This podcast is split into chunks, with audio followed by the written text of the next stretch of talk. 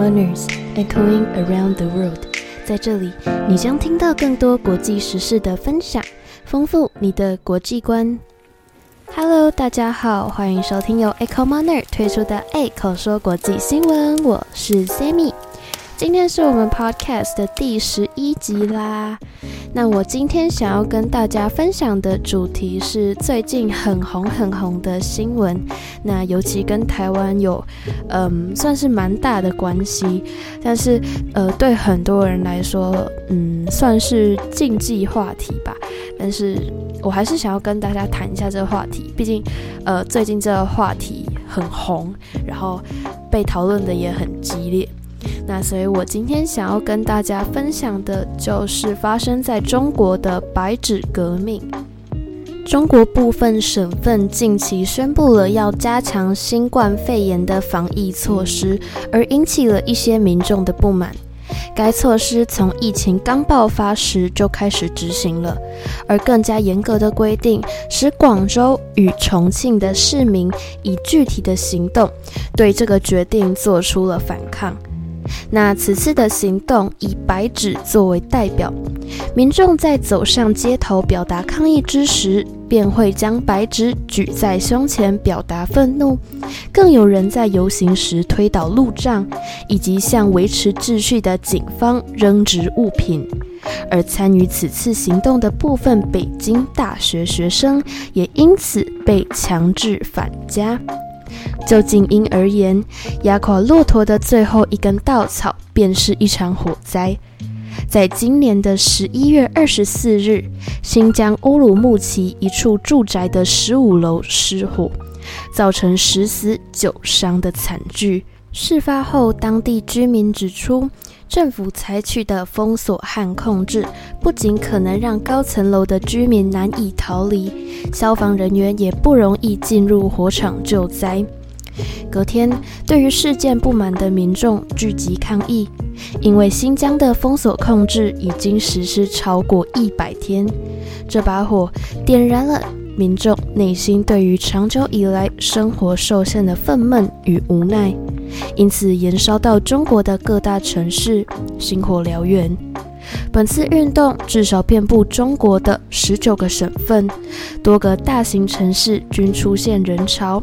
从南京、上海开始，随后北京、广州、沈阳、哈尔滨、长春、重庆、成都、兰州、西安、武汉、郑州、大理、长沙、乌鲁木齐、佛山等地，至少九十一所高等院校先后组织响应，发起抗议活动。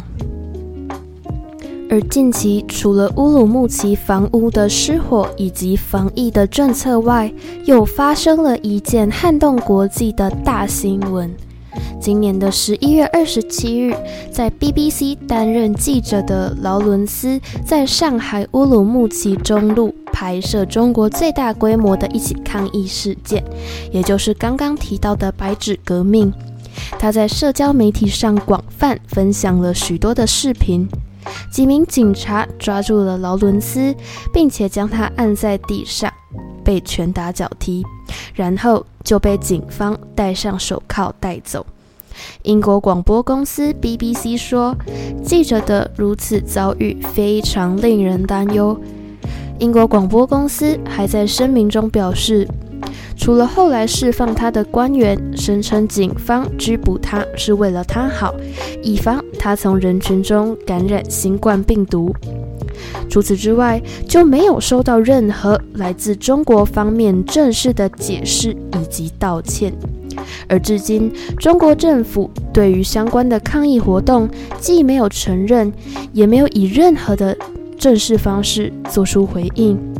然而，尽管中国实施严格的言论审查制度，但抗议的活动消息还是通过中国的各大社交媒体迅速传播。英国政府谴责中国警方拘留 BBC 记者劳伦斯的行为。商务大臣沙普斯对英国媒体表示：“中国警方的行动不可接受，令人担忧。”他甚至强调，无论发生什么，新闻自由是神圣且不可侵犯的。清零政策是中国政府所定定的防疫规定，限制繁杂且影响正常生活。尽管如此，若社区中有人被检测出为新冠肺炎的患者，则每个人都必须按照以下规定执行：他们每天必须定期的检验核酸，而除了贩卖食物的商店以外，其余店家都必须要暂停营业，而学校也不例外。在规定中也包括了所有包裹均无法进出疫区，而患者必须依照规定在家中或者政府所提供的场所内进行隔离。而在该区的所有民众都检测为阴性之前，都必须彻底的遵守规定，不能有一丝的宽容。中国政府面对民众的示威，采取软硬兼施的手段来应对。政府针对少数社区宣布放宽防疫限制的同时，对于参与示威的民众采取严格的惩罚。有些人在示威现场便直接被逮捕，而有些则是被警方从家中带走。根据警方表示，会对这些试图破坏防疫规定、造成动乱、危害国家安全的人进行严格的惩罚，并警告民众不要轻易的跟风并听信错误的消息。许多的国家政府在得知这件事情后，就十分关注这件事情的后续，并且也对示威过程的民警冲突表示担忧。美国与加拿大政府都表示，中国政府应该容许市民们在合理范围内表达自己的看法以及不满，不应该以武装行动应对而对民众造成伤害。而考量到中国庞大的人口基数，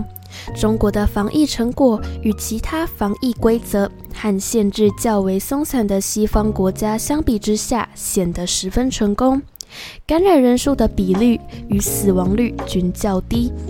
中国政府将其出色的结果归功于严谨的防疫措施与民众的积极配合，但也有人质疑中国有造假证据的嫌疑。怀疑实际的感染人数与死亡人数与政府所呈报的案例有所差异。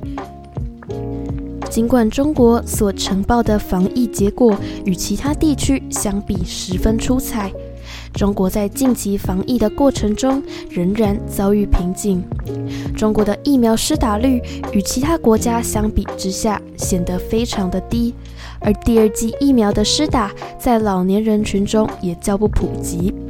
除此之外，中国政府目前给民众施打的疫苗也被质疑，认为对新型的变异种有效性较低。